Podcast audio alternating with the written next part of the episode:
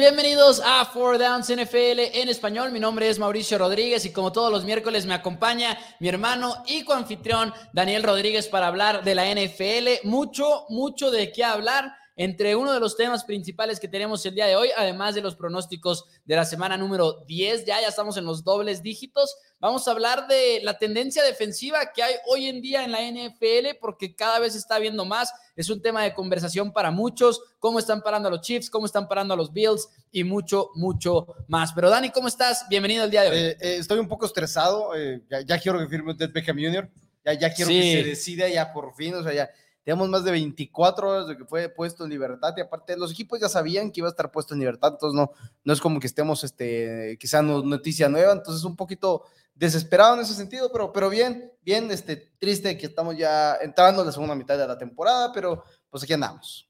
Saludos al buen Daniel Carvajal que dice Go Go Steelers. Saludos a todos los que se estén reportando en los comentarios, a todos los que se están reportando también en el video de manera en general. Muchísimas gracias por estar con nosotros. Ahora sí que un programa especial porque hay buenos partidos esta semana. Está, por ejemplo, Rams contra 49ers. Packers contra Seattle, que no sabemos exactamente qué corebacks van a estar por ahí, pero esperemos que, que todo parece que va a ser Rodgers. Y Wilson, Y, los dos regresando apresuradamente. Wilson de lesión, Aaron Rodgers que apenas el sábado sería elegible para reintegrarse al equipo para jugar de inmediato el domingo. Muy buenos juegos, muy buenos juegos. Ya recuperándonos de la semana pasada, no vamos a volver a hablar. En, en, toda la vida. Ya la semana número 9 de la temporada 2021 nunca pasó. Dice por acá Omar ZN, aquí al pendiente desde Guanajuato. Saludos también a No Puede Ser, que dice, si sí, hola, ¿qué tal? Qué gran invitado tienen hoy. Ah, poco es, es, Jaime Medina. Carlos Valdés dice, saludos Mau, saludos también a, a, Jaime Rojas. Poncho Arriola, que dice buenas noches a todos, a todos ustedes. Gracias por estar con nosotros el día de hoy. Dani, empezamos con el tema principal del día de hoy. Empezamos con el tema principal del día de hoy, que es las diferencias, este, las diferentes defensivas que están poniendo para implementarse y frenar a los ataques que han sido muy explosivos. Estos obviamente que están surgiendo del gran éxito que tuvieron los jefes de Kansas City con un Tyre Hill, que es un buen receptor, pero quizás no tiene todas las herramientas como las que tiene Devante Adams y ese tipo de otros jugadores. Y pues estamos viendo cómo están intentando atacarlo, ¿verdad? los drafts, como se fue Zach Wilson temprano en el partido, porque están intentando buscar de que en el draft perdón, intentando ir por un coreback que sea como Josh Allen, que sea como Patrick Mahomes, que tenga un brazo tremendo, que pueda alcanzar este pases profundos rápidamente y sin, mucho, sin mucha necesidad de un, bolsillo grande en el cual pisar y cómo lanzar el pase profundo unos 40, 50 yardas y pues cómo están girando defensivas, específicamente la de Big Fan y Joe Staley, que son obviamente rivales divisionales de Patrick Mahomes. Sí, rivales divisionales de Patrick Mahomes y sobre todo, pues bueno, lo, que han hecho y que se dice nueva tendencia defensiva, pero en realidad no es que sea nueva, es que simplemente ya estábamos acostumbrados a otra cosa en la NFL y se está yendo el giro otra vez hacia allá. Y no es nada más cover 2, igual y cover 2 es como la manera en la que muchos lo explicarían, pero más que nada son dos safeties en lo alto. Eso puede significar cover 2, puede significar cover 4. Lo que significa es que hay dos safeties arriba y, lo, pongo las manos porque creo que es importante hacer la, la distinción. Hay, una, hay un número, por ejemplo, que se dice, hay una estadística que sacaron hace poquito, que es de cuántas veces está el centro del campo abierto, porque hay defensivas que tienen el centro del campo abierto, o sea, que te permiten, por ejemplo, si yo tengo dos, dos safeties en lo alto, toda esta parte en medio está disponible. Si tengo, por ejemplo, un safety en lo alto, nada más está en medio y está cerrado, ¿no? Entonces se divide en esas dos, medio, mitad de campo abierta, mitad de campo cerrado. Los equipos están jugando tanto con dos safeties en lo alto que uno ve las gráficas de cuántas veces están jugando de esta manera y va creciendo y va creciendo en los últimos años, sobre todo ahora en 2021. Digamos que, por ejemplo, en 2016 lo estaban utilizando como 45, 40% y ahora ya está acercándose al 60% de las jugadas en la que tienes a dos safeties en lo alto y como dices tú, es para quitar esas jugadas grandes, ¿no? ¿Y qué sigue para Chiefs? ¿Qué sigue para Bills? Lanzar menos pases más cortos, lanzar un poquito, correr un poquito más el balón porque en esta defensiva, además, la de Big Fangio y la de Joe Staley, que comparten ahí más o menos la, defensiva, tienen como la misma filosofía. Los safeties ni siquiera tienen responsabilidades muchas veces en el juego terrestre. Muchas veces los safeties en cualquier defensiva, ok, tengo mi cobertura, pero si van a correr, yo tengo que estar aquí. En esta defensiva ni siquiera existe eso. ¿Por qué? Si, no le, si tú le quitas esa responsabilidad al safety, puede jugar más alto. Exacto, y no está preocupado por lo que pase allá abajo. Exacto, puede estar, no, no tiene esa, esa, presión de, oye, es que tengo que estar atrás para proteger el pase profundo, pero suficientemente cerca para poder atacar rápidamente un hueco que esté dejando mi linebacker sí. por ciertos esquemas. Entonces, no, simplemente pues ya eres la última línea de defensa, pero ya si llega a ti, pues ya no es tu bronca, si, si, no, si no haces la tacleada, es como que, bueno, oye, pues sí, sí, la regué, pero pues, no, era mi trabajo, mi, ahora sí que mi, mi jale en esta jugada era proteger una jugada profunda, obviamente. Entonces, ha sido sin lugar a dudas algo que está funcionando. Ahorita en este momento la ofensiva de los jefes de Kansas City ha sido un fracaso en las últimas semanas. Vienen de una defensiva pobre, entre comillas, la que es la de los Packers de Green Bay, y aún así no pudieron avanzar el balón constantemente, estuvieron cerca de perder ese encuentro. Si Aaron Rodgers hubiera sido el mariscal contra hubieran perdido. Contra los gigantes de Nueva York tampoco se vieron del todo bien. Y las ofensivas tienen que, no, no solamente eso, sino quizás cambiar, el, no solo cambiar el esquema, sino, por ejemplo, en el, caso específico de los jefes de Kansas City, creo que carecen de ese otro receptor, en el sentido en el que si Tyreek Hill está totalmente frenado, entre comillas, entonces ahora qué es lo que está, qué es lo que hacemos. Estás empezando a utilizar a, a Hill en jugadas, en rutas cortas y demás, y si bien su velocidad es muy buena y su es difícil tumbarlo en terreno corto cuando ya los empiezas a aglomerar con otros jugadores, pues está siendo frenada esa ofensiva de Kansas City y ya no existe el bombazo que oye, no, pues que nos acaba de meter ese bombazo y ahora de repente los jefes de Kansas City ya van arriba por 14 puntos y la defensiva se empieza a descontrolar y ahora que es como te van a frenar y todo. Y se está viendo en aprietos, se está viendo en aprietos ahorita en este momento Kansas City, es lo que es la verdad. Ahora hablamos de Chiefs, hablamos de Bills porque son las ofensivas más explosivas y reconocidas por ello, o al menos... con los dos brazos más fuertes. Sí, y, y muy agresivos en que en primer down vamos a lanzar y en segundo down también pero a lo largo de toda la NFL estamos viendo también esa agresividad de que, ok, cada vez hay más equipos lanzando en primer down y en segundo down, y también es respuesta a eso, ¿no? Que las defensivas dicen, ok, nos están queriendo lanzar desde temprano, entonces vamos a dejar de preocuparnos tanto por la carrera, vamos a echarnos para atrás y es más o menos, o sea, en términos muy, muy simplificados, por supuesto, pero es más o menos lo que, está, lo que está pasando ahorita en la NFL. Otra cosa, ya a, a Patrick Mahomes, por ejemplo, ya no le mandan blitz, no, porque ya saben que, ok, si le mando blitz, me va a poder hacer daño de una manera u otra. Entonces, voy a tener a todos los jugadores posibles en cobertura y lo mismo también con Joe Allen, ya lo estamos viendo. Eso hizo Jaguares, por eso le gana también Jaguares al equipo de Kansas City, porque tienen esta precisamente esta filosofía. Dos safeties en lo alto, cero blitz, todos los jugadores en cobertura prácticamente. Ha sido sorprendente este cambio. estás hablando que tienes a cinco jugadores protegiendo el terreno corto, por así decirlo. Así es. De la yarda cero a la yarda a las 15 yardas de la línea de scrimmage, mientras que tienes a cuatro jugadores presionando y obviamente los dos safeties profundos. Y es como estás frenando. Ahora, cuál es el problema con esto y hay unos equipos que lo van a lograr, hay unos equipos que tienen el potencial de hacer presión al mariscal de campo constantemente con cuatro jugadores de línea defensiva. En el caso en contra de los jefes de Kansas City va de la mano que la línea ofensiva no está siendo buena, no hay un este, o sea, se trajeron a muchos jugadores, entre ellos a Joe Tooney, a Brown, el tackle izquierdo, pero no han terminado de, de hacer clic, no, no han terminado de hacer ese, esa unión suficientemente buena como para que pueda estar frenando constantemente ataques de cuatro jugadores.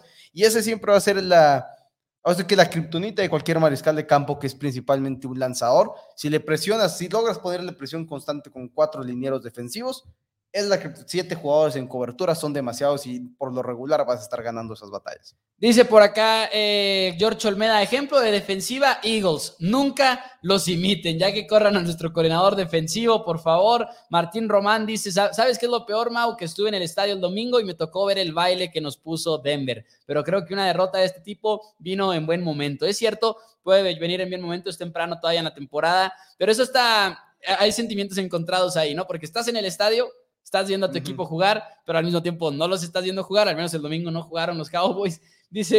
y de todo, y pues aunque está padre el estadio y todo, pues no quieres, no importa si pierden, pero no de esa manera, pues. Sí, exacto, exacto. Dice, ¿será que corren al coach de vikingos antes de que termine la temporada? Pregunta Jania Toledo. Mike yo, creo, hasta que... estén fuera de playoffs. Yo creo que hasta que se acabe el año. Yo, creo, que, no lo van a correr. Yo creo que semana 16, tomando en cuenta que 18 semanas, Vikingos está matemáticamente eliminado. Sí. Mike Zimmer va para afuera. Porque empieza, es como que ya no hay nada que ganarle, este, ya perdimos a esto y pues hay que empezar a trabajar con lo que es el, el staff de, para el nuevo cocheo y tomando en cuenta que en esta temporada se inicia con la que en la semana 17 y semana 18 puedes entrevistar a coaches este, siempre y cuando tengan permiso de sus equipos, este, de sus respectivos equipos, coordinadores ofensivos y defensivos, los puedes entrevistar ya para tu puesto de head coach vacante. Semana 16 se acaba, es, Vikingos está eliminados, que es difícil que, sus, que estén, pero están eliminados matemáticamente, creo que Mike Zimmer va para afuera. Yo, es que y, al final de cuentas, lo que pasa en este tipo de casos también es que depende enteramente de la directiva. Hay directivas que creen que no tienes nada de ganancias si corres a tu coach antes y hay directivas que dicen lo más pronto posible. Entonces, pero es que como ahora ya se entrevistan desde la semana 17, creo que es donde puede ser el cambio. Igual hay muchos que dicen, ¿para qué me, o sea, siempre es como que voy a correr a mi coach, por lo regular no llega hasta playoffs. Pero incluso. pero, puedes entrevistar, a ver si se acaba la temporada, a ver si lo corro, porque no puede entrevistar a nadie antes. Pero incluso con eso creo que depende mucho de cómo se sienta la directiva, porque creo que hay directivas que, no quieren. Creo que hay directivas que no quieren que llegue el final del año y que no tengas al mismo staff de cocheo para darte hasta la evaluación de ciertos jugadores y demás, ¿no? Porque siempre y cuando sea, siga siendo el head coach y no sepas qué va a pasar contigo, pues vas a dar las evaluaciones y demás. Y no vas a mentir al respecto en las evaluaciones. Pero por lo regular, pues los corren en. Se acaba el domingo y el lunes lo corren, no es como que te toque la evaluación. Sí, es pues, cierto. el lunes ya estás fuera, ya, ya, bye, bye. Gracias por venir. Dice por acá, nah, Jaguares ganó porque Las Vegas mandó la orden que así fuera. No le hagan caso a Héctor Rodríguez en YouTube. La, net, la verdad es que, pues no. La verdad es que ahí están. Y lo hemos platicado ya en Four Downs, ya no me quiero ni clavar en esto. No, no es necesario. Pero lo único que diría es, como si ustedes, en qué es mejor si la MLB o el béisbol de Japón, o sea. Sí, sí, sí. Si ustedes creen que si ustedes creen que Las Vegas está arreglando los partidos, entiendo que igual es porque así se los enseñaron, pero replantéenselo y digan, ¿tiene sentido? La respuesta es no, no tiene sentido, pero ahí está, eh, de tarea se lo pueden llevar. Dice Blanca Aurora Certuche, saludos, saludos también al Boinas, que está por acá diciendo Go Pats, el productor de Four Downs en Monday Night por allá en Corner Sport. Dice, ¿a qué equipo se va a ir Odell Beckham? Que es la siguiente, es justamente el siguiente tema. Saludos también a Manuel Vega, por cierto, a Carlos Valdés, a todos los que se están reportando. ¿A qué equipo se va a ir Odell Beckham? No ha firmado, ahorita sale un reporte hace unos momentos, unas horas, que se va a tomar unos días, Odell Beckham, que todavía falta para la decisión. Y ya quiero saber a dónde se va OBJ. Ya, quiero saber. Entonces, hay muchos equipos y yo, yo personalmente lo puse en Twitter, lo que para mí son las mejores cinco, mejores cinco lugares para Odell Beckham en este momento. Número uno para mí son los Packers de Green Bay, quienes tienen un coreback y tienen este, o sea, un coreback élite, tienes el potencial de postemporada y aparte tienes esa opción de ser el receptor número dos. No vas a ser el receptor número uno porque esa química con Devante Adams ya está más que establecida, aunque podamos si quieran hacer el argumento que Odell Beckham Jr. es mejor, que no creo que ahorita se pueda hacer. La química es lo que está complicado. Bucaneros para mí sería el segundo mejor lugar por el hecho que tienes al coreback y los playoffs y ahorita la adición de Antonio Brown. Patriotas tienes los targets y los playoffs, pero quizás no tienes al, al, coreback que tan establecido. Chiefs, corebacks y playoffs, pero no tienes los targets. Y los Seahawks, por último, pues tienes al coreback. Y entonces creo que están todos estos equipos que pueden estar dentro. Se habla de los Santos de Nueva Orleans se me haría muy complicado que Odell Beckham Jr. se fuera a los Santos de Nueva Orleans. Por Trevon Simian o por la situación de, corner, de coreback en general. va a lanzar la bola, por más que o sea, ahí tenés a, hacer el esquema. En el gráfico, por ejemplo, Patriots, Mac Jones, ok, es novato y están haciendo cosas no, y bien. Bill Belichick. Es, Bill Belichick, exactamente. Que hay reportes de que Bill Belichick quiere a OBJ mucho. Nunca sabes qué tanto confiar en este tipo de reportes porque no son de los meros meros, no es de Adam Schefter, no es de Ian Rappaport, pero de todas maneras es de buenos reporteros. Sí dijo que está Russell Wilson, Packers está en Rodgers, pero Santos, digo, porque sí está Bill Belichick en, Nueva Inglaterra y algunos dirían, bueno, es que está Sean Payton en Nueva Orleans. Sí, pero es Trevor Simian. y este la situación de que está mejor en, en, Nueva Inglaterra, sin lugar a dos. Ahora, Bucaneros, eh, Bruce Arians el día de hoy dijo que no lo quiere, que ya son demasiadas letras las que tienen con AB, que para qué quiere a OBJ si ya tiene AB.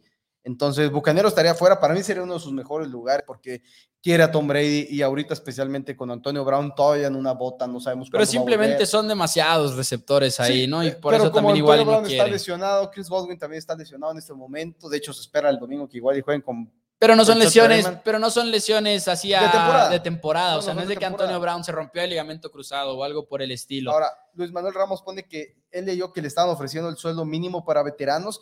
Y es que lo que pasa es que Odell Beckham Jr., por lo que resta al año, él va a ganar 4.25 millones de dólares, Más sí o bien. sí. Entonces, lo- ofreces el, el mínimo de veteranos por el hecho de que, pues, es que no te quiero pagar más de 5 millones de dólares, que lo cual, pues, es de esperarse que no le quieras pagar más de 5 millones de dólares a un receptor que llega a media temporada, que no conoce tu esquema, no sabes cuándo realmente te va a empezar a dar frutos. Entonces, es, es comprensible eso, pero, pero es lo normal, es lo normal en estas instancias y más que nada, Odell Beckham Jr. lo que quiere es, es recuperar ese estatus de buen receptor antes de una agencia libre que se viene con quizás un aumento del tope salarial que nunca habíamos visto por, con todos los nuevos contratos televisivos. Dice por acá Alex Sánchez, híjole Dani, Pat- Patriots en playoffs con lo que le viene, pff, se irá a Seattle, dice Jaime Medina, Daniel Carvajal también dice Seahawks, podría ser, Alex Sánchez que también dice por acá, Las Vegas arregló el calendario de Packers con esa ridícula sanción en Aaron Rodgers y que siga jugando, Beckham se va para los Raiders. Ahí, ahí, ahí sí No. Los Raiders ha firmado a Deshaun Jackson, que no, no es como que te frene quizás. sí, no te debería de frenar, pero se ve difícil. Sí, Eh. Yo creo que la sanción a Aaron Rodgers sí fue ridícula, 14 mil dólares, creo que es muy poco. Dani lo mencionó también el otro día en Four Downs. A equipos, a equipos en la temporada pasada les quitaron picks por multas de COVID-19, hasta cuando los coaches se quitaban un poquito el cubrebocas en los partidos, por ejemplo, y le vas a multar 14 mil dólares a, a Aaron Rodgers. Entonces, estoy de acuerdo con que fue ridícula la sanción. Creo que Las Vegas tiene absolutamente cero que ver, eso Totalmente. sí. Porque pero- no esperamos una suspensión de Aaron Rodgers. Exacto, exacto. Ahora, a mí lo que, lo que más me, me huele mal de toda esta situación de Aaron Rodgers, que yo sé que no es el tema, es que mucha gente ha dicho, Aaron Rodgers le mintió a la NFL diciendo que estaba vacunado. Y no, no es cierto. La NFL sabía perfectamente que Aaron Rodgers no estaba vacunado. Aquí mi mayor problema es por qué la NFL le permitió estar dando entrevistas sin, sin cubrebocas. Eso es lo raro. Porque la NFL sabía, la NFL no tenía en ningún momento dado una idea de que Aaron Rodgers no estaba vacunado. Y es más, a Rodgers lo castigan por su fiesta de Halloween. Sí. No por, no, no por estar dando conferencias de prensa sin cubrebocas, no, por su fiesta de Halloween. A mí no me gusta la idea, creo que deben ser castigados mucho más severamente, pero también creo que la primera vez que Aaron Rodgers dio una conferencia de prensa sin cubrebocas, sabiendo la NFL su estatus, desde ahí debe haber sido multado esos 14 mil dólares, que en esa instancia hubiera sido un buen castigo, no habría ningún problema, Sí. porque es, es la regla. Vuelves a hacerlo o te, te aumentamos el castigo y demás, pero realmente 14 mil dólares más de una, una burla. Dice, aunque se vaya a Packers, no creo que sea lo que le haga falta al equipo, dice Jania Toledo. Y estoy de acuerdo con eso porque finalmente los Packers están muy necesitados defensivamente hablando y Odell Beckham, pues sí, no te aporta nada a, a la defensiva.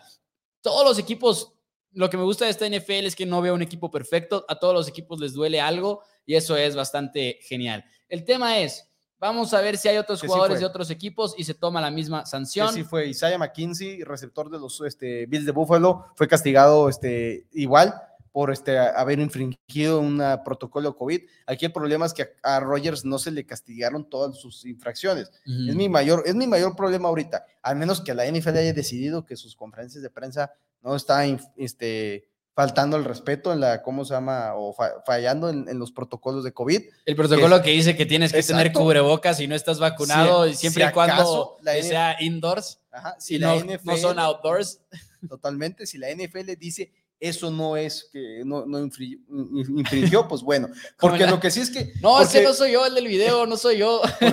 porque el único problema que tengo, porque mucha gente se está yendo a que lo debieron haber multado más porque mintió. Y Rogers nunca mintió. Eso sí creo que es, es importante que quede claro. Le Aaron mintió a la prensa, a la NFL Ajá, no. a, la, a la prensa y tampoco le mintió. Evadió la pregunta y contestó otra cosa, pero nunca Bueno, dijo. engañó. enga- ajá, de haber dicho sí estoy vacunado, ahí Bueno, era la mentira. yo- era la Yo mentira. sí creo que mintió porque dijo, sí, estoy inmunizado, pero dijo sí. Y para mí ahí Sí, el sí es la palabra clave. No, para mí no Porque es una la mentira. pregunta es, ¿estás vacunado? Y contestar, sí, estoy inmunizado, pero el sí para mí es parte clave de la respuesta. ¿Lo dijo o no lo dijo? Dijo sí. Sí, dijo, sí estoy inmunizado, pero dijo, sí estoy inmunizado. Para mí no es una mentira, para mí es, evadió la pregunta, no quería contestarla, tiene todo su derecho. no Es que para mí eso es mentir. ¿Y 100%. cómo se llama? Para mí eso Y es no, o mentir. sea, y no es por eso por lo que merecía un castigo a Aaron Rodgers. Merecía el castigo por infringir los protocolos de COVID, que no se le castigó como debió haber sido, debió haber sido más, y al equipo de Packers se le debió haber quitado mínimo un pick, mínimo. Para mí, al final de cuentas, y digo, ok, como lo comentábamos la semana pasada, tienes derecho de mentirle a la prensa, está bien, pero sí, para mí es difícil decir que no mintió. O sea, para mí engañar es sinónimo de mentir, es sinónimo de ser deshonesto y es lo que fue Aaron Rodgers. Igual está en su derecho de serlo, no tiene por qué decirle a la prensa o a los aficionados lo que en realidad es, pero de que mintió, para mí en realidad sí, sí, sí mintió. A la NFL, completamente de acuerdo contigo en que, pues no. Pero dice, va a jugar Rodgers, dice Luis Manuel Ramos, la expectativa es que sí, es elegible para volver el sábado, tiene el juego el domingo, al mismo tiempo, Russell Wilson en sus redes sociales el otro día tuiteó un video preparándose, por ahí trabajando con su dedo, haciendo todo tipo de ejercicios. Y con, la música de una serie fea, chafa, así que ni Con la música de Succession, que si no han visto Succession, lo mejor que podemos recomendarles aquí en Four Downs es dejar de ver Four Downs, así en este momento apaguen, cierren su aplicación y, vayan a ver Succession. vale más la pena. Star Wars. No, es el mismo caso cuando la novia te dice te amo y tú contestas con un te quiero, jajaja, no le mientes, pero tampoco es lo mismo, dice Alex Sánchez. Es, ser deshonesto, ¿no? Al final de cuentas, es el, no sé, no sé ni siquiera cómo, cómo explicarlo. Al final de cuentas, como dijo Daniel Carajal, como, sea lo que sea, fue ridícula la sanción. Sí. Ahora, no es ridículo, porque también, por ejemplo, un comentario que se nota que Roger Goodell no quiere a CD Lamb. CD Lamb, eh, la multa de los 20 mil dólares, no me acuerdo, ya era recurrente. Y al final de cuentas, CD Lamb merecía esa multa Simplemente es que, Aaron Rodgers no, no merece, merece, más. Que Aaron Rodgers merezca más multa no significa que la de CeeDee Lamb esté mal impuesta. Sí, o sea, nadie está en contra de lo de CeeDee Lamb. o sea, digo, eh, a mí sí se me hace como que ah, tan, tanta... Es que es lo mismo de la NFL siempre. En todos los temas es lo mismo. No estás en contra de que haga ciertas cosas. Simplemente estás en contra de la hipocresía, estás en contra de la incongruencia, porque lo son semana tras semana y año tras año. Y eso está como lo del mismo taunting, ¿no? Tanto énfasis en el taunting. Y ya se olvidó el énfasis hasta en golpes casco a casco, en bajar el casco. Dices, ok, ¿qué estamos haciendo? O sea, sí, seguridad de los jugadores, vamos a que no se peleen y por eso vamos a buscar el, el castigo del taunting, pero ahí, va el juego número 18 al, al calendario. En la semana número 18 y el juego número 17, que en realidad sí es más riesgoso para todos los jugadores. El tema con la NFL siempre es el mismo. Te molesta la incongruencia y la hipocresía. Pero, bueno, Dani, ¿qué te parece si nos pasamos a los juegos de la semana? Creo que ya es hora. Hay muchos muy buenos. Me parece más que perfecto. Y empezamos por nada más y nada menos que Saints en contra de los Titans de Tennessee. Un equipo de Titanes que se ha ganado nuestro respeto en muchos sentidos. Le han ganado a los Bills, le han ganado a los Chiefs, le han ganado a Rams ahora el domingo por la noche. Pero es uno de esos equipos que dices, sí está ganando, pero lo está haciendo de una manera fea y difícil de replicar. Es decir, estadísticamente Titanes sigue batallando en muchas categorías. ¿Cuántas yardas tuvieron ahora en contra de Rams? 194 yardas, o sea, no puedes, y porque mucha gente lo empezó a poner de que, ah, no hubo problema sin Derrick Henry. Sí hubo problema, Sí. O sea, si, no te, si tu ofensiva totaliza 194 yardas, no importa si ganas el encuentro, tuviste problemas en tu ofensiva, que es lo que no vivíamos con Derrick Henry, que estaba promediando más de 100 yardas por tierra por partido. Y ahora no, no puedes atacar de esa manera. Ahora, Rams es una excelente defensiva, pero sí preocupa un poco el hecho de que ahora quizás vamos contra una mucho peor ofensiva en los Santos de Nueva Orleans, sí. pero defensivamente está ahí. La defensiva de los Santos de Nueva Orleans es la número 3 en la liga en eficiencia y es una defensiva con mucho talento, muy bien establecida, pero ofensivamente Santos está a años luz de lo y donde, te presenta. Y en defensiva, donde batalla Santos de Nueva Orleans es en contra del juego aéreo. En, entre comillas, son promedio en contra del juego por pase. Y tienes a Marshawn Lattimore, que obviamente es un gran cornerback y demás pero por ejemplo, contra el juego terrestre en específico, porque tengas a Henry o no tengas a Henry Titanes, vamos a ver qué identidad quieren mostrar, igual y quieren seguir corriendo el balón. Nueva Orleans es la número uno en la liga en contra del juego terrestre. Entonces, se la pueden complicar. Sean Payton es el mejor coach en este partido, además creo que es mejor que Mike Bravel, pero me voy con Titanes simplemente por la ofensiva, ¿no? Mi eh, Santos pierde la semana pasada en contra de Falcons, no creo que sea la regla, creo que es la excepción pero de todas maneras Titanes considero es un equipo un poco más completo y un equipo que ha seguido demostrando que va a la alza. Y Santos pierde y realmente se, descontroló el equipo de Atlanta la semana pasada, estaban metiéndole una paliza a Nueva Orleans con todas sus letras y se terminan descontrolando, pero es además complicado que suceda en contra de una mucho mejor defensiva que es la de los Titanes de Tennessee.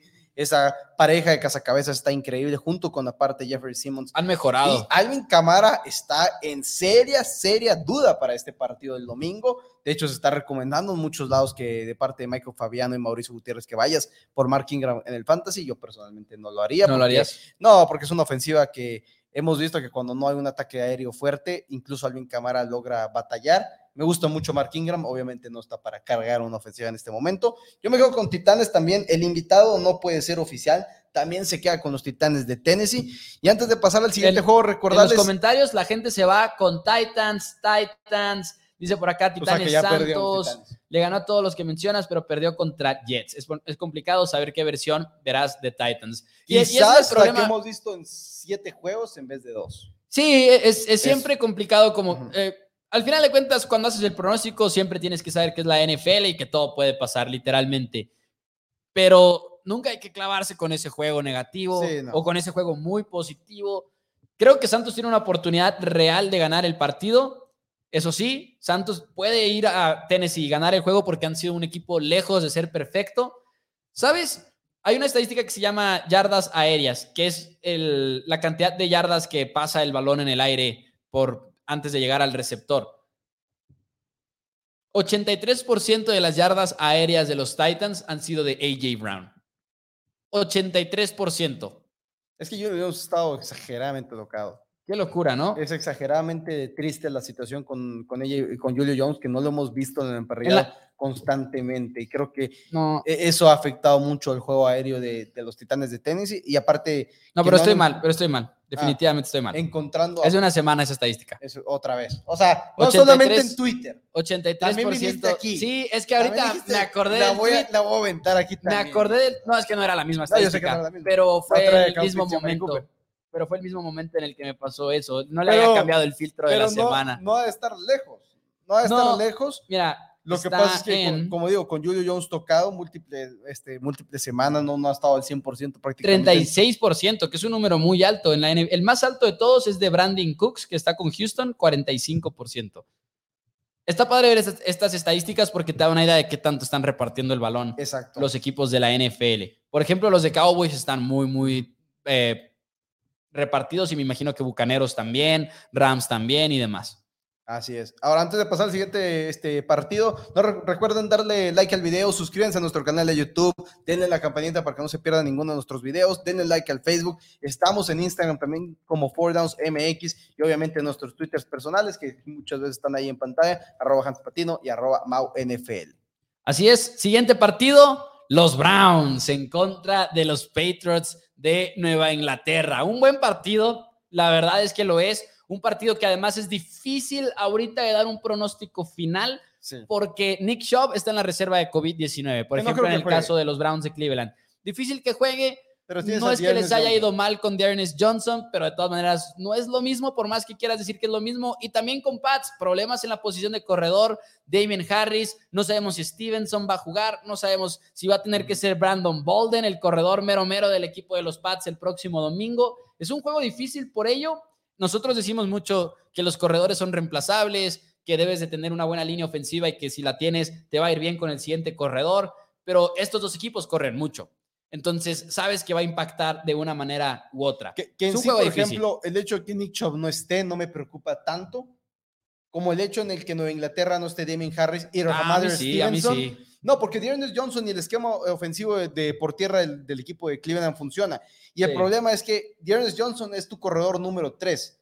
Y ahorita Patriotas nos vamos con un equipo que tenías a Rohamadre Stevenson como tu corredor número 3, se convirtió en corredor número 2 por el hecho de la lesión triste James White por el resto de la campaña. Y ahora tienes a los dos jugadores en protocolo de conmoción cerebral, que es, es lo malo, entre comillas, de que no es como que, ¿sabes qué, Amy Harris? ¿Sabes qué, Stevenson? Necesitamos que pues aguanten. Es un partido que necesitamos que estén ahí, que les vamos a repartir un poco más el balón. Y, después, y si no tienes a ninguno de esos dos por el protocolo de conmoción, tienes a Brandon Bolden que no se le ve la velocidad y a JJ Taylor, el cual no ha podido mantener control del balón constantemente. Me preocupan más esas dos lesiones de lo que me preocupa la lesión de Nick Chop. Bueno, no la lesión, la situación de COVID con Nick Chop, que creo que es, él sí no creo que juegue.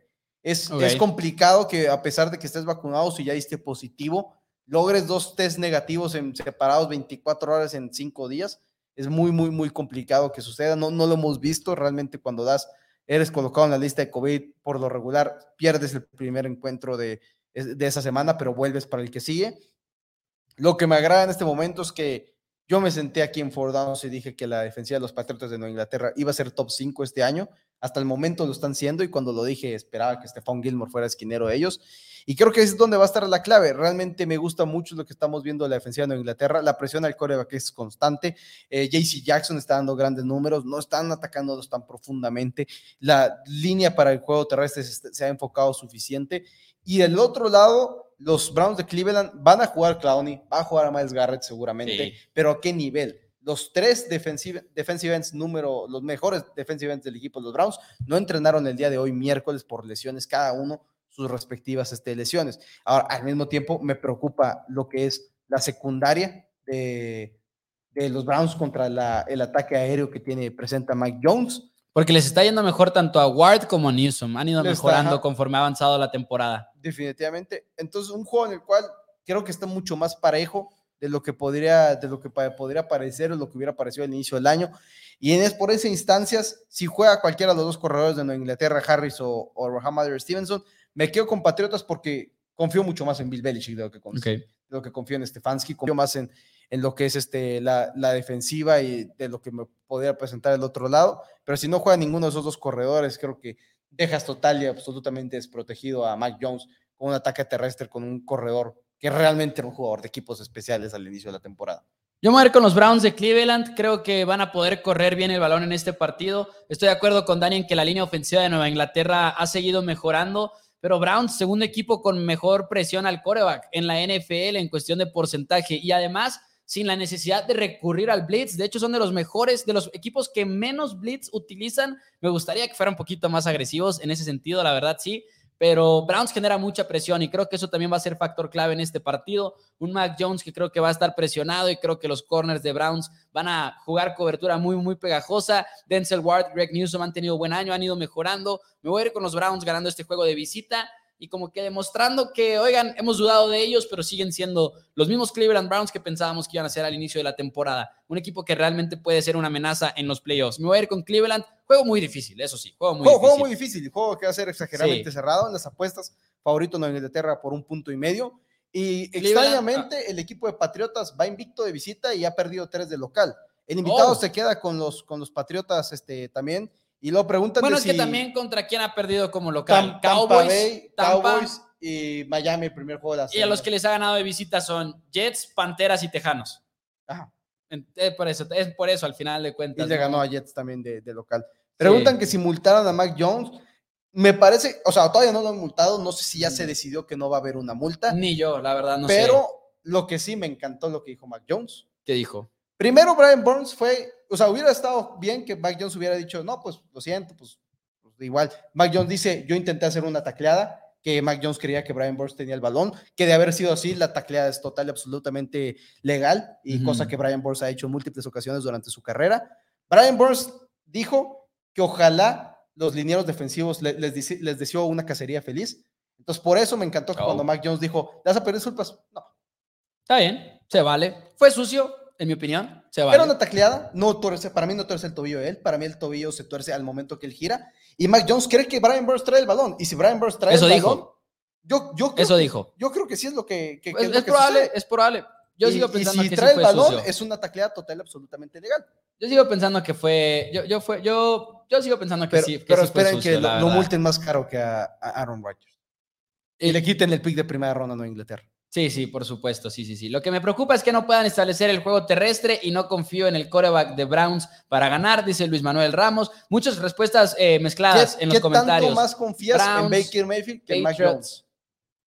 No mucho más, no, no mucho más. Es que yo al Pero sí más. Ah, yo también confío, confío más por la experiencia que tiene. Es que lo que pasa con Mac Jones es que simplemente es muy temprano para evaluarlo. Ha tenido muy buenos juegos, ha tenido algunos juegos malos, ha tenido muy buenos momentos, muy malos momentos dentro de los mismos partidos. Y como decíamos ahorita, y tú sabes mejor que nadie, porque eres la persona con la que más platico de NFL, pero muy rara vez es de que, no, sí, pero ¿a quién se ha enfrentado? No me gusta nunca esa conversación porque creo que ganarle a un equipo malo sigue siendo ganarle a un equipo de la NFL y que los equipos van cambiando cada semana y no puedes decir que los Jets de la semana 8 eran los mismos Jets que la semana 3 y por eso no me gusta mucho, pero de todas maneras nos falta ver más a Mac Jones en contra de buenas defensivas. Ya hemos tenido muestras de ello, pero no muchas. Lo hemos visto en contra de Jets, en contra de Panteras, en contra de Tejanos, en contra de Bucaneros, lesionados en secundaria. O sea, eh, falta ver más de Mac Jones, simple y sencillamente.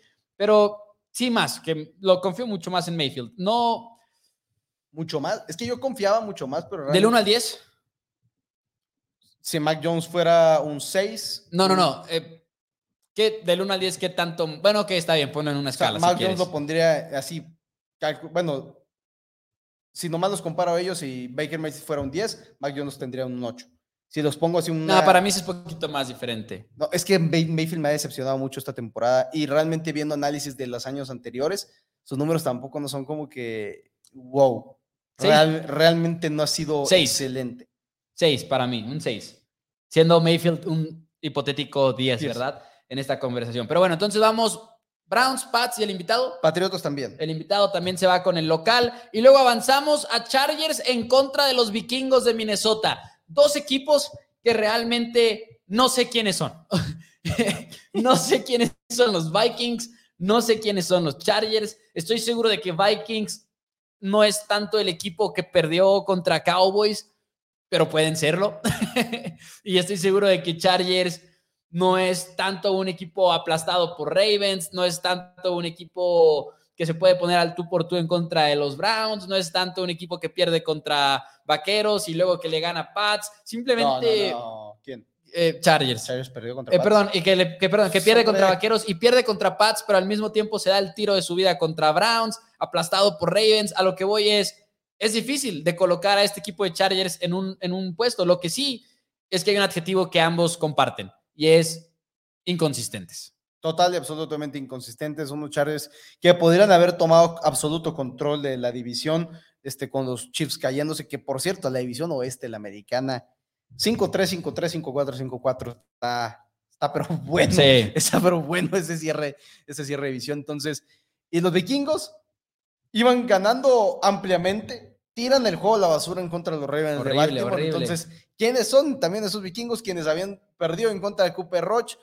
Y creo yo, sinceramente, que a pesar de que Vikingos es la número 11, el equipo número 11 en eficiencia en general en, en la NFL, lo cual me parece algo bastante increíble. No, lo que, me, lo que me agrada en este partido para los vikingos es el juego terrestre con Dalvin Cook en contra de una de las peores defensivas de la NFL en, contra el juego terrestre. Te voy a corregir. Que son los Chargers de Los Ángeles, la peor. La peor. Y por mucho, sigue siendo igual, igual de, de fea en, en, cuestión de... En DVOA. En DVOA, pero en contra del juego terrestre, porque me acuerdo del partido en contra de los Patriotas de Inglaterra. Entre más alto sea el número, es peor entre, entre más alto sea el número es peor. Y es en porcentaje, ¿no? Entonces, en defensiva el número tiene que ser negativo, la estadística que nos gusta mucho, Dani, a mí de defensiva. Ajá. De 1%, que es la número 31, se pasa a 5.5% en ah, la número 32, pero, que es un número altísimo. Por lo menos ya hay dos en las que es positivo.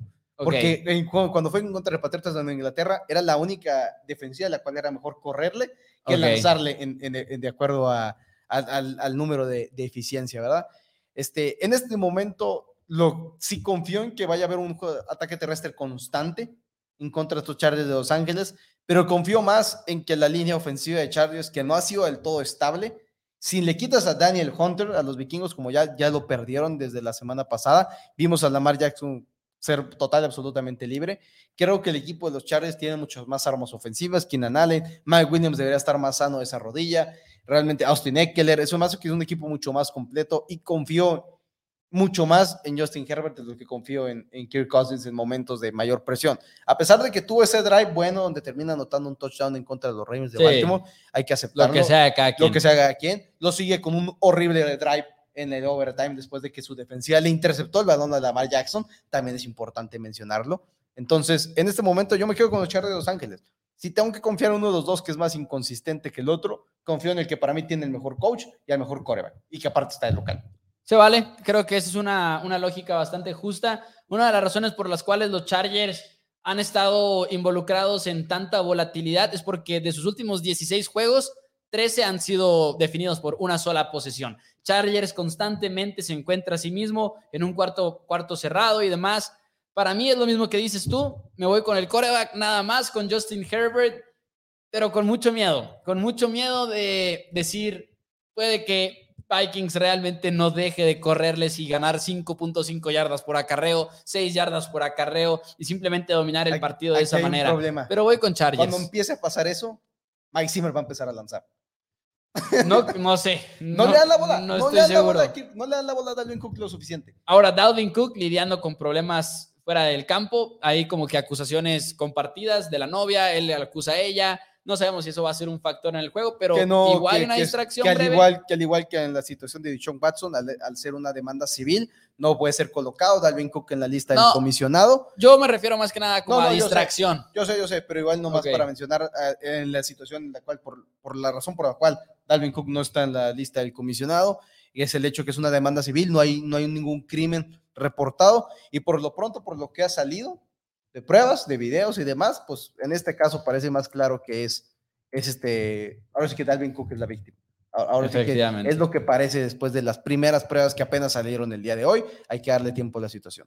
Dice Chargers sigue buscando formas de perder. Dice Omar Zetena Chargers, Chargers, Chargers, Chargers, Chargers, Chargers, Chargers. En otras palabras, Vikingos. En otras palabras, Vikings. ¿Por qué no bueno, no. a Jaime Rojas? Jaime Rojas nos va a salvar.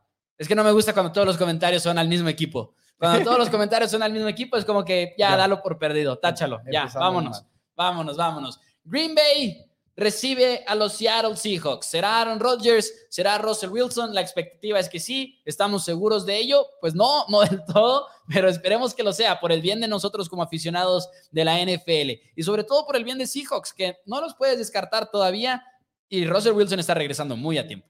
Russell está regresando muy a tiempo, pero no estoy del todo convencido que esté regresando al 100% de esa mano. Era una lesión que muy, se esperaba que... seguramente no. Ajá, muy seguramente no. Entonces, Aaron Rodgers creo que también va a jugar. Creo que sí vamos a tener estos dos corebacks. Russell Wilson es 100% seguro. Este, porque ya le dieron el alta médica que va a poder volver. Y obviamente, si tienes el alta médica, Russell Wilson, quien no se había perdido un partido en su vida, no se va a perder este juego porque le duele un poquito el dedo.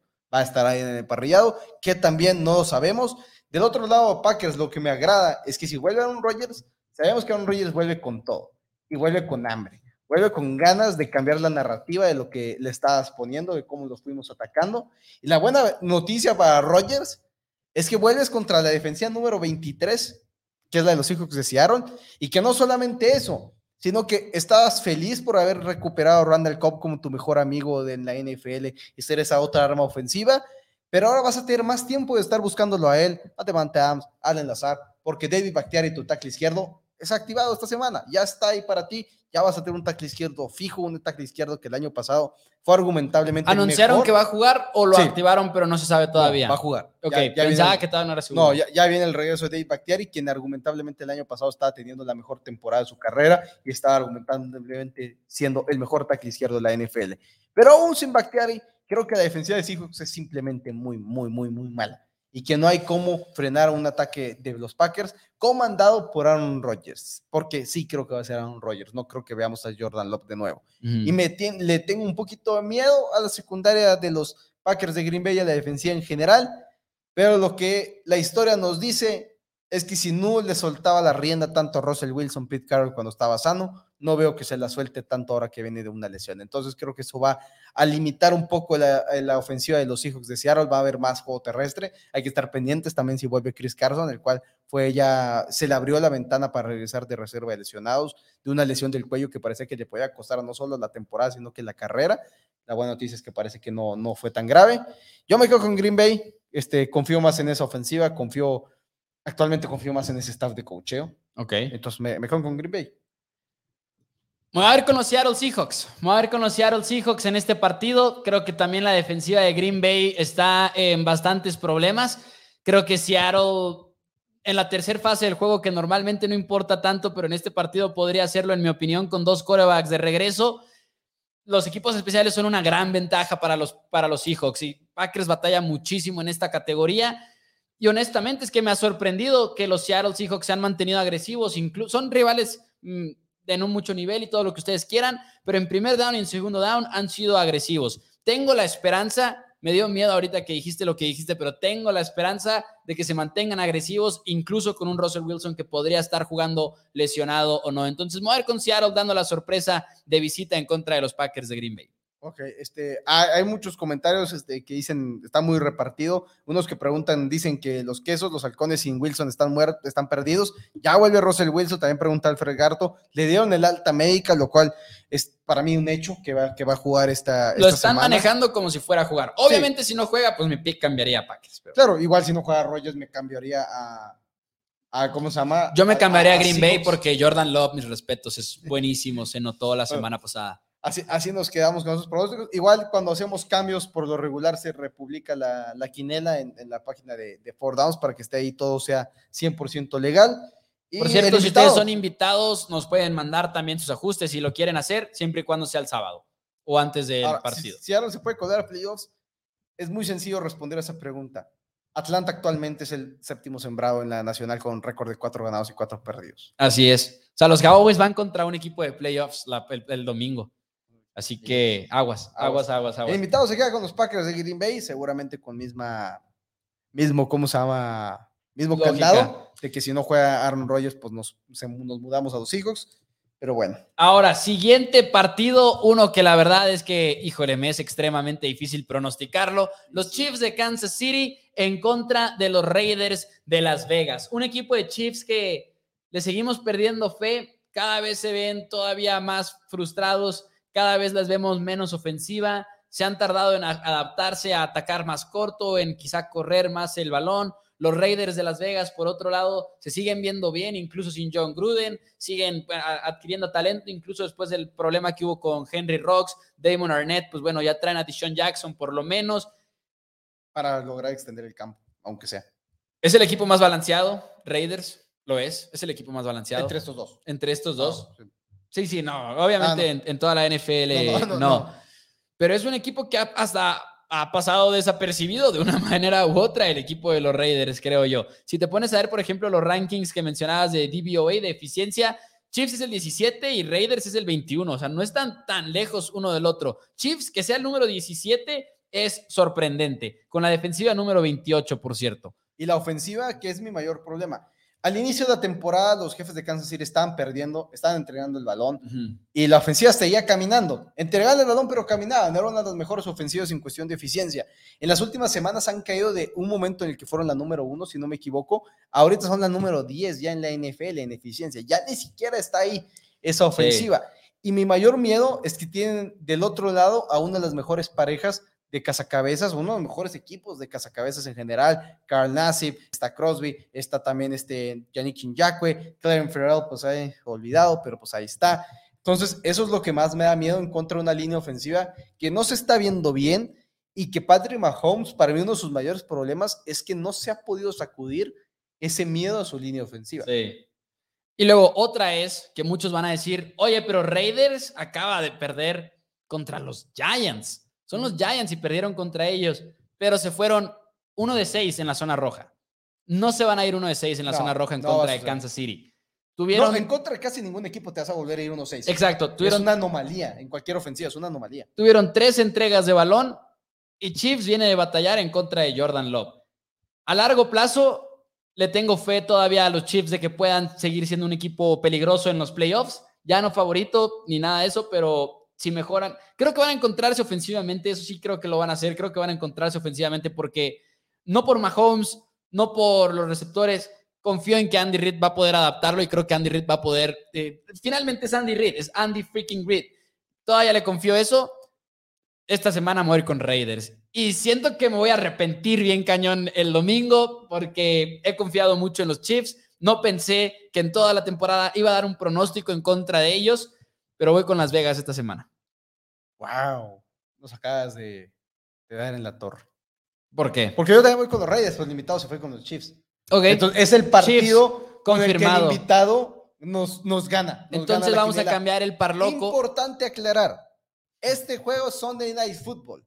Por lo regular estamos con nuestros amigos de Corner Sports todos los Monday Night Footballs, pero en esta ocasión estaremos en Es Sunday Night Football es esta semana número 10. Estaremos previo, medio tiempo y al finalizar el encuentro estaremos en el área del restaurante principal, enfrente de las canchas. Hay torneos de tochitos esos días, los días domingo. Ahí vamos a estar cubriendo lo que es todo el Sunday Night Football, obviamente, hablando de la NFL junto con Furcio Estrada de D95, de El Machete aquí en Chihuahua. Así que ahí los esperamos, amigos de Fortnite. Vamos a tener dinámicas para ganarse playeras, tanto en nuestras transmisiones como ahí en el lugar. En el lugar vamos a dar más playeras, vamos a dar más cosas, vamos a dar promociones, vamos a dar las las promociones las vamos a regalar de las tres caguamos por 150 pesos, termos y demás. Ahí los vemos porque realmente las dinámicas van a estar muy, muy entretenidas para este domingo. Y la mejor noticia de todas es que si eres de Chihuahua, el lunes es libre. El lunes es libre. No hay problema.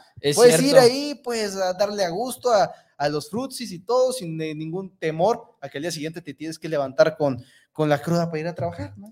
Hay necesidad. Dice Luis Peña, eh, si te vas a arrepentir, gana Kansas City. Chiefs, dice George Olmeda, es partido divisional y creo que Reed y Mahomes lo pueden sacar. Esa es una de mis preocupaciones principales, que sea uno de esos juegos en los que, ok, saquen todo lo posible porque ha sido hora, ha sido hora desesperada, pero el año pasado no estabas desesperado como lo estás el día de hoy. No, pero perdieron el inicio de la temporada, acuérdate. Ah, Yo, mera con, mera con, mera, este, si Mahomes sale inspirado, los malosos no tendrán oportunidad porque no es que tengan una defensiva aérea muy buena los, los Raiders. Simple, eh, al final de cuentas, no es por la ofensiva de Chiefs en contra de la defensiva de, Raiders, es por lo contrario, ¿no? Simplemente no hay un equipo que los hayamos visto parar, ni siquiera Giants, ni siquiera nada de nada. A, los Packers con Jordan Love haciendo su primer este, debut. Pero con, sí. Con su mamá viéndolo desde un dirigible.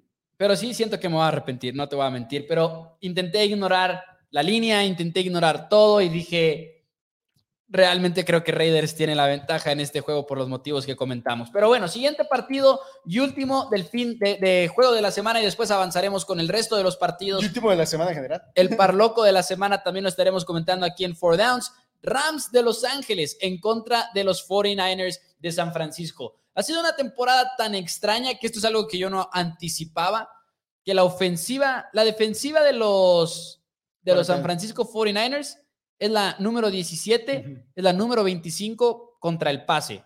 La ofensiva de los 49ers es top 6, es la número 6 en la liga y es la ofensiva aérea número 8 y la ofensiva terrestre número 3, que eso no me sorprende. Es, es, es cuando me, me, pongo a dudar de, de, la eficiencia, es cuando digo, a ver, a ver, a ver, ¿qué 49 sí hemos visto? Porque no, no, entiendo cómo son el número 8. Porque lo, porque lo hemos visto, ¿no? O sea, lo hemos visto en los partidos, pero les ha faltado en muchas áreas, les ha faltado, si no me equivoco, hasta en la misma zona roja.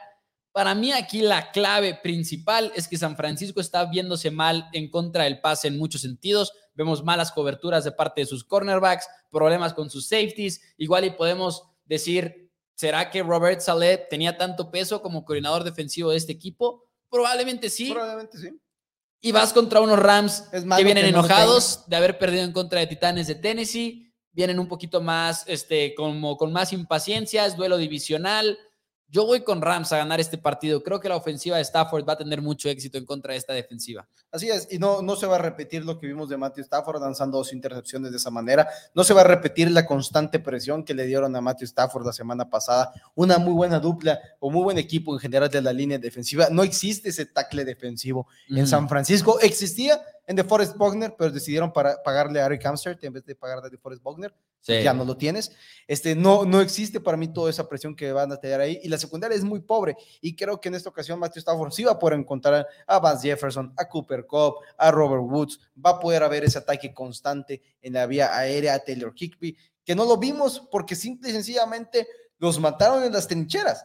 Los 49, digo, perdón, los Titanes mataron en las trincheras a los Rams de Los Ángeles. Fue una presión que había en todas las jugadas, era algo exagerado, y Matthew Stafford cometió un par de errores que les costó el partido en contra de los Titanes de y que fueron esas, bueno, fue un error y la otra fue una excelente jugada de Kevin Bayer, mis respetos, de esas que notas que hizo su trabajo durante la semana viendo tape y dijo, en esta jugada van a hacer esto, y fue el pick six, fue increíble. Y se, dispara mucho en el pie, Rams en contra de Titanes, 12 castigos para como 115 yardas, 12 castigos en el mismo partido. Ninguno tan malo como el tanting. Y es fuera de lo común, y es fuera de lo común para Rams tener tantos castigos y dispararse de esa manera. Entonces, creo que Rams rebota. En los comentarios dice Jaime Rojas que él se va con San Francisco, Alfred Garto se va con Rams, Donald los va a hacer pedazos, George dice Rams, Rams, Rams, como que mucha gente con Rams en este juego, mucha gente con Rams. San Francisco puede poner en jaque a la defensiva terrestre de Rams, es posible, que digan, ¿sabes qué? Ya regresó George Kittle. Muchos hablan de George Kittle en el juego aéreo, pero también hay que darle su reconocimiento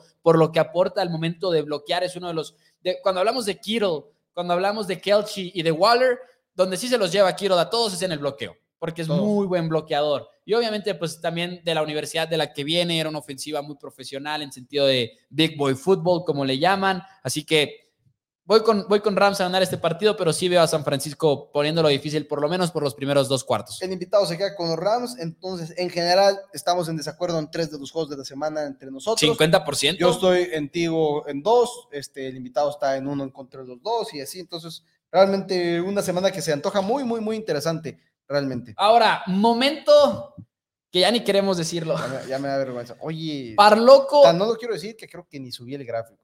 Ay, Dani, Dani, Dani. Mientras les platico, Parloco de la semana, cómo funciona aquí en Four Downs. Ustedes lo saben, esportería.com, la mejor casa de apuestas, donde ustedes pueden ahorita, en este momento, abrir su cuenta con el código de mi pick, depositar 500 pesos y Esportería se los garantiza. Es decir, si ustedes meten esos 500 pesos, dicen, ¿saben qué? Me gustan, se van a equivocar, Dani y Mouse, van a ganar los, los Chiefs el partido. Le meten los 500 pesos a los Chiefs y están garantizados. Si los pierden, esportería.com se los va a regresar. Y además con nosotros tienen esta dinámica en la cual damos un par loco de la semana, así le llamamos, es un parlay que nos pagaría más o menos más 250, más 230. Que en este caso es más 210. Más 210 en la mayoría de las casas de apuesta, pero con esportería, pero con esportería lo suben a más 350 literalmente nos dan más dinero por la misma apuesta que en otros lados nos darían menos. Si no lo apuestan en esportería.com, ya lo hemos dicho aquí en el programa, lo que están haciendo es literalmente tirar dinero a la basura o quemarlo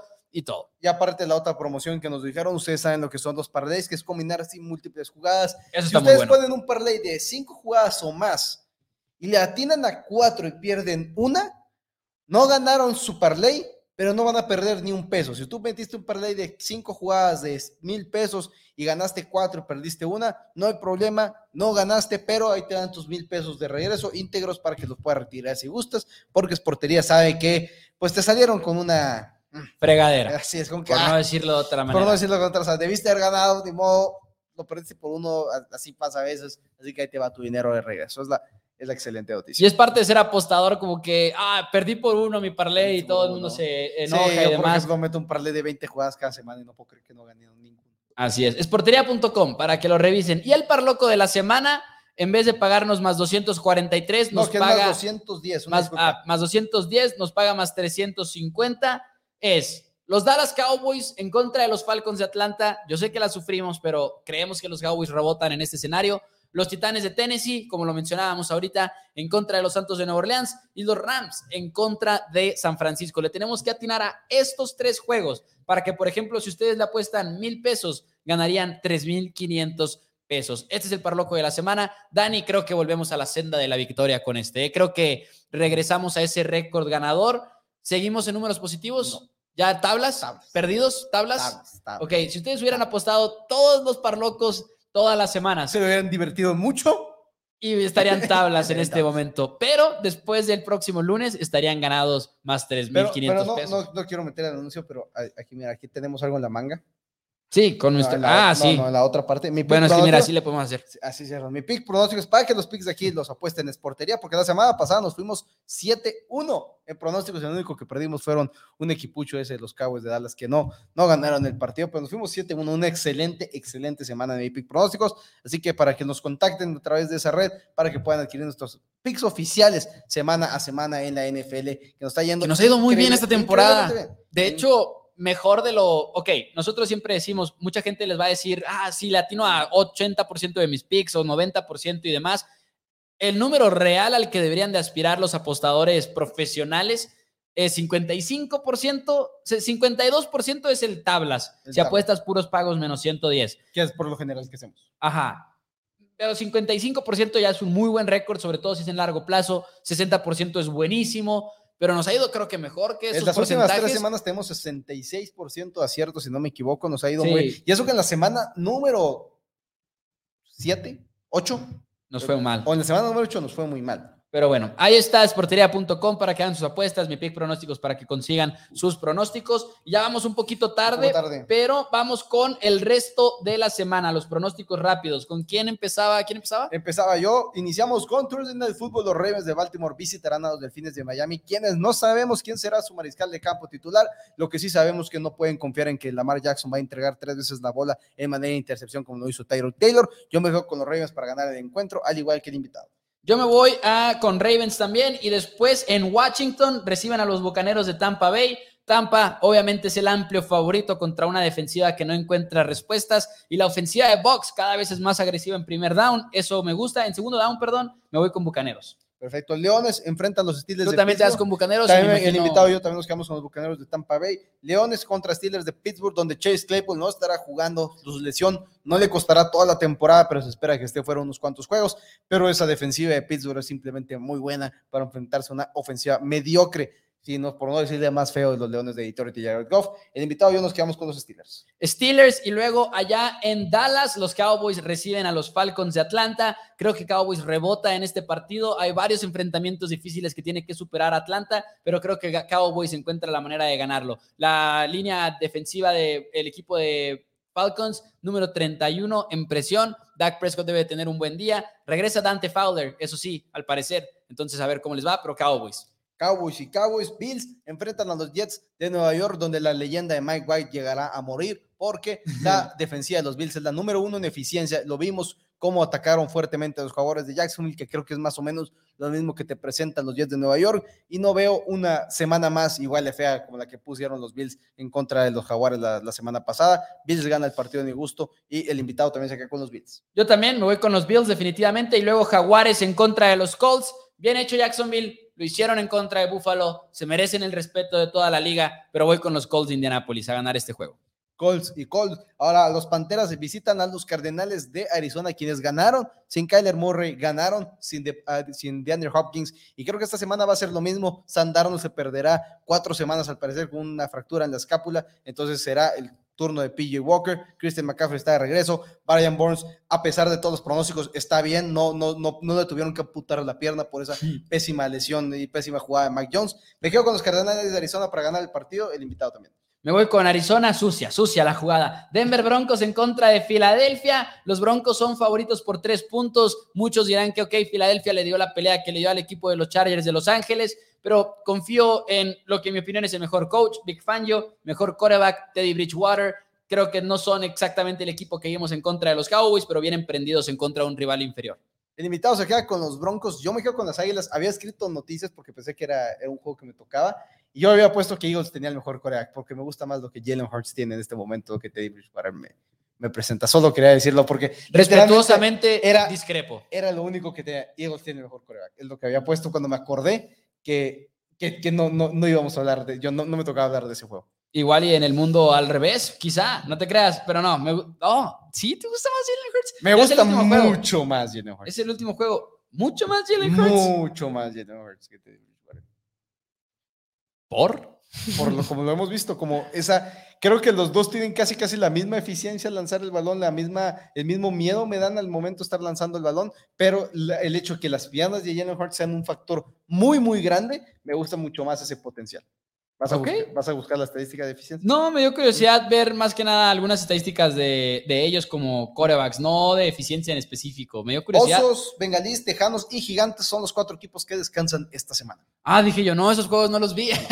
Pero ok, eso tiene muchísimo sentido. Muchísimas gracias, amigos de Four Downs. Dani, gracias, buenas noches, ya nos gracias. vamos. Nos vemos el Sunday Night Football en Corner Sport previo a las 6 pm hora Ciudad de México. Ahora va a ser un premio más grande porque... Así es. a las, no, perdón, 7 pm hora Ciudad de México, empieza a las 7.20.